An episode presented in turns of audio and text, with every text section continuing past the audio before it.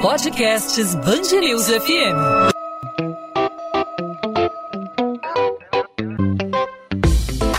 Dois às 20, com Maurício Bastos e Luana Bernardes. Começando mais um episódio do podcast 2 às 20 dedicado a esclarecer as dúvidas dos ouvintes da Band News FM a respeito do coronavírus, a Covid-19 que se espalha pelo planeta numa velocidade impressionante. E para você ficar bem informado a respeito da doença, que é nova, ainda gera muitas dúvidas, nada melhor do que a palavra dos especialistas que a gente traz aqui ao longo da semana. A gente está trazendo sempre aqui para conversar justamente sobre os cuidados que devem ser tomados. Luana Bernardi está com a gente aqui no podcast 2 às 20, eu aqui nos estúdios do Grupo Bandeirantes em Botafogo, na zona sul do Rio de Janeiro, e a Luana Bernardes em home office, alguns quilômetros daqui. Sextou no home office, hein, Luana? É, sextou, Maurício, mas queria estar tá aí no Grupo Bandeirantes de Comunicação. A nossa rotina faz falta, né? Mas o importante é manter a quarentena, manter o isolamento social e depois disso, claro, vai passar e a gente vai poder realmente estar todo mundo junto aí nos estúdios do Grupo Bandeirantes de Comunicação. Para fazer esse podcast, nós contamos, claro, com a participação dos nossos ouvintes que ao longo da semana nos enviaram mensagens pelo nosso WhatsApp 999-026970 e também interagiram conosco através das nossas redes sociais. E quem tira as nossas dúvidas no episódio desta sexta-feira é o infectologista e imunologista da Universidade Federal do Rio de Janeiro, mais uma vez com a gente, Roberto Medronho. Obrigado pela participação, obrigado por aceitar nosso convite, seja muito bem-vindo. É um prazer. Doutor Medronho, eu vou começar aqui o nosso bate-papo com uma pergunta que vem bem a calhar com o momento que a gente vive. Nós percebemos, acompanhando o noticiário, que muitas cidades começaram a flexibilizar o período período de quarentena, alguns estimulados aí por algum tipo de pressão do empresariado, desejando que o comércio seja retomado. A nossa ouvinte Luciana Targino faz uma pergunta nessa linha. Eu queria saber se existe uma previsão para o final do isolamento social, né, assim que a gente possa sair na rua em segurança, se existe uma previsão disso e se sim, é baseado em quê? Essa é a minha dúvida de todo santo dia. Bom, em primeiro lugar, nós precisamos adotar as medidas de isolamento social. Isso é fato que tem sido demonstrado em diversos países que essas medidas detêm o ritmo acelerado que a doença tem apresentado em países que não adotaram essas medidas. Então é fundamental que se mantenha. Quando sairemos dela, ainda não sabemos. Essa pergunta não temos ainda uma resposta. A resposta que temos é que se quisermos fazer com que a curva epidêmica não suba de forma rápida e acelerada, impactando e colapsando o serviço de saúde e as pessoas passarem a morrer porque não tem respirador, porque não tem leito hospitalar, nós precisamos manter o isolamento social. Eu reconheço o impacto econômico é muito grande, é muito forte, mas no momento nós precisamos salvar vidas. Agora, acho que as primeiras medidas de é, mitigação do ponto de vista econômico apresentadas pelo governo, embora ainda muito tímidas, são um sinal muito positivo de que nós precisamos fazer isso. Os países do primeiro mundo, todos estão fazendo. O, o Trump agora liberou 2 trilhões de dólares. Ah, o Reino Unido está liberando 17% do seu PIB, que é um PIB imenso, uma população bem menor do que a nossa. A Itália, 12% do seu PIB. Então, o momento agora é de mitigarmos o efeito da epidemia, e aí só com isolamento social, e o governo entrar com apoio social, especialmente para as classes menos favorecidas, porque elas realmente estão sentindo já o efeito dessas duas semanas no Rio e São Paulo, né, por exemplo, essas duas semanas têm trazido alguns impactos econômicos. Agora, ah, e se nós, nós não adotarmos? Se nós não adotarmos, vai ser pior, porque mais à frente teremos muitos casos, muito mais óbitos e a crise econômica vindo em função da crise humanitária. Então, agora estamos tentando evitar, reduzir o impacto da crise humanitária que está se aproximando, mesmo com a questão econômica. O governo investindo e minimizando o impacto econômico, esse é o melhor cenário e é o cenário que foi feito em, todos os países do mundo que conseguiram superar esse problema de forma menos traumática do que vários países de alto nível e com um sistema de saúde muito bom. Um exemplo, a Itália. A Itália é o exemplo clássico de um sistema de saúde muito bom, muito eficiente, mas que não superou. Por quê? No início, secundarizou. No início, o prefeito de Milão foi, foi à televisão e, e falou claramente que Milão não vai fechar. Entendeu? Olha, olha o que aconteceu em Milão, olha o que aconteceu no norte da Itália. Nós precisamos aprender com a ciência e com as evidências do mundo real. Não adianta a gente querer fazer alguma coisa que não seja o que o mundo real está nos mostrando. Agora, doutor, o Marcos de Souza Gomes quer saber se quando chegamos da rua em casa, nós precisamos sempre lavar a roupa que usamos. Gostaria de saber a necessidade de quando chegarmos em casa, tirarmos a roupa que viemos da rua e lavarmos. E outra, saber se colocarmos essa roupa no sol, esse vírus sobrevive. Sim, a exposição ao sol ajuda sim, porque ele não resiste a temperaturas elevadas. Ele é mais, gosta mais de uma temperatura mais amena.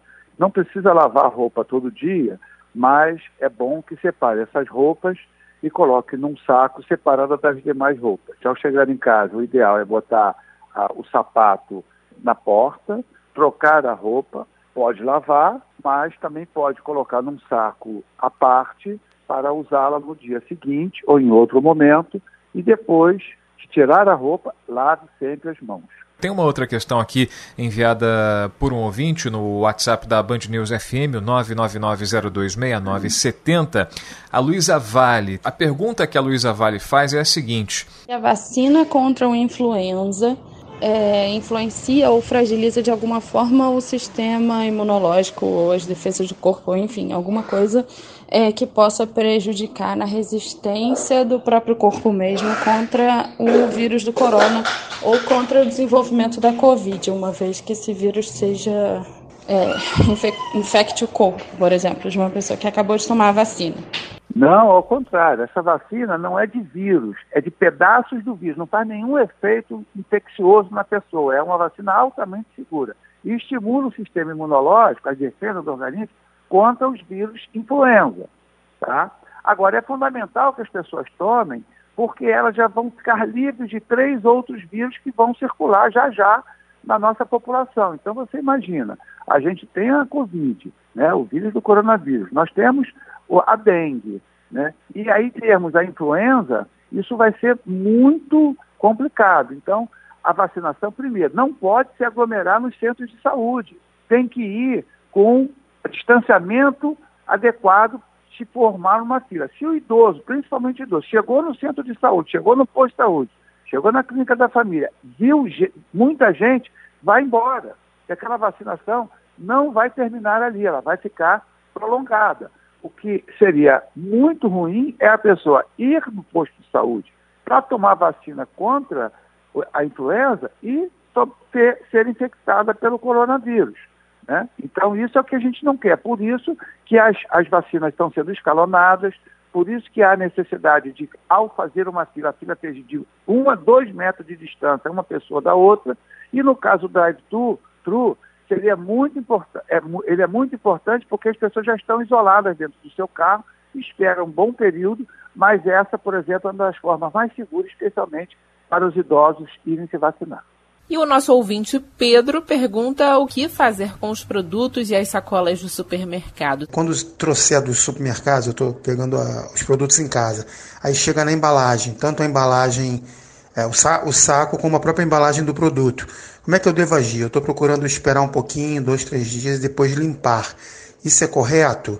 Ou já dá para, na hora mesmo, tirar a embalagem e tal, e depois higienizar as mãos? Ir ao supermercado é essencial porque a gente precisa comprar nossas, nossas, nossa alimentação. Agora, chegou em casa, né, pega todos os produtos, coloca em cima de uma bancada, pode ser em cima da pia, pode ser em cima da mesa, né? E aí, os enlaçados e aquelas, aqueles sacos como leite longa-vida, é, caixa de, de, de, leite condensado e essas coisas, passa uma esponja com água e sabão e depois deixa escorrer enxaguar com água corrente. Primeiro, chegou em casa, tirou os, os alimentos, botou na mesa ou na bancada da, da pia, lave as mãos com água e sabão. Álcool gel, se tiver, mas não precisa, basta água e sabão.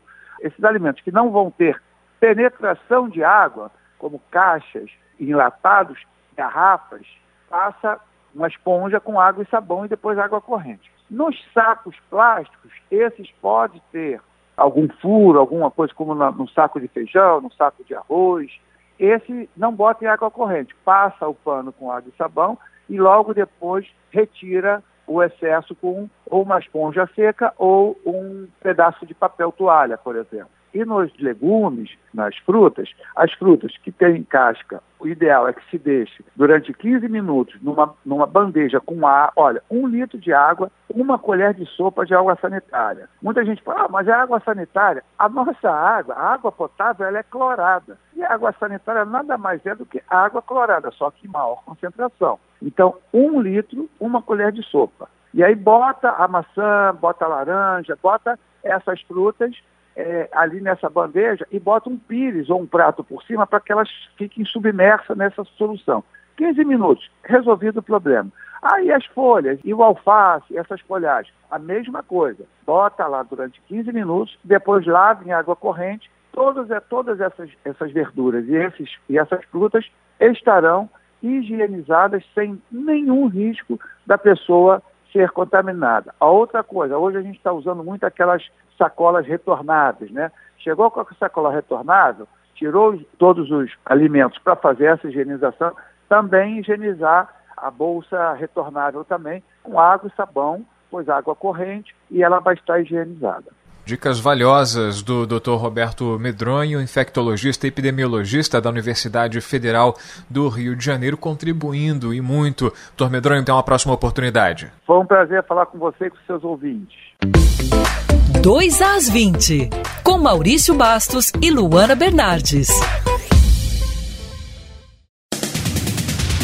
A Secretaria de Estado de Saúde confirmou a décima morte pelo novo coronavírus no Rio. O número de casos confirmados também subiu, chegando a 493. Na quinta-feira eram 421 casos confirmados no estado. O maior número de registros é na capital, com 431. A décima vítima da Covid-19 é um homem de 66 anos, morador em Volta Redonda, no sul do estado. A Fundação Oswaldo Cruz vai liderar um ensaio clínico multicêntrico da Organização Mundial da Saúde envolvendo 18 hospitais em 12 estados do Brasil para avaliar o uso de medicamentos para o tratamento da Covid-19. O estudo pode permitir que a Fiocruz produza remédios identificados como necessários para os pacientes com sintomas mais graves da doença, de acordo com a diretora do Instituto Nacional de Infectologia, Evandro Chagas, Valdileia Veloso, a cloroquina e a hidroxicloroquina serão testadas. Ainda sobre a Fiocruz, a Fundação vai disponibilizar 200 leitos em até dois meses para atender os casos graves do novo coronavírus. O anúncio ocorre após a divulgação de que o Brasil teve, na semana passada, nove vezes o número de internações por insuficiência respiratória grave do que a média histórica semanal registrada para esse período do ano. O Aeroporto Internacional Tom Jobim apresenta queda significativa no número de pousos e decolagens devido à pandemia pandemia do novo coronavírus. Segundo a concessionária, a partir de abril, o aeroporto vai operar somente com uma pista para pousos e decolagens no Terminal 2. A empresa afirma que consegue manter a operação por cinco meses com o caixa financeiro que possui. A afirmação foi dada pelo vice-presidente do Rio Galeão, Alexandre Monteiro, em entrevista exclusiva à Band News FM. O prefeito do Rio, Marcelo Crivella, disse que a reabertura do comércio na capital fluminense vai ser autorizada somente depois das recomendações da comunidade médica científica do município. Apenas serviços essenciais estão autorizados a funcionar. Crivella explicou que preservou o setor da indústria e serviços, mas grande parte do comércio teve que ser paralisado. Para o prefeito, além das exceções com lojas de conveniência e de material de construção, não há previsão de novas reaberturas no Rio. 2 às 20. Ponto final no 2 às 20, a Band News FM, junto com você na luta contra o coronavírus, nessa missão que é de todos nós, a Band News FM, a comunidade médica, a comunidade científica, para trazer todos os esclarecimentos para a nossa audiência, para trazer para a sociedade informação confiável, que é o principal remédio nessa época de pandemia, né, Luana? Isso aí, Maurício. E ao longo da próxima semana, o podcast 2 às 20 continua falando sobre o coronavírus, esclarecendo o ouvinte da da Band News FM sobre essa pandemia. Então, até segunda-feira, né, Maurício? Tchau, Lana. Até segunda.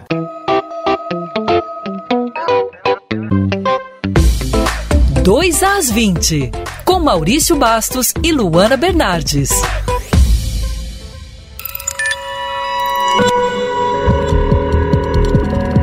Podcasts Band News FM.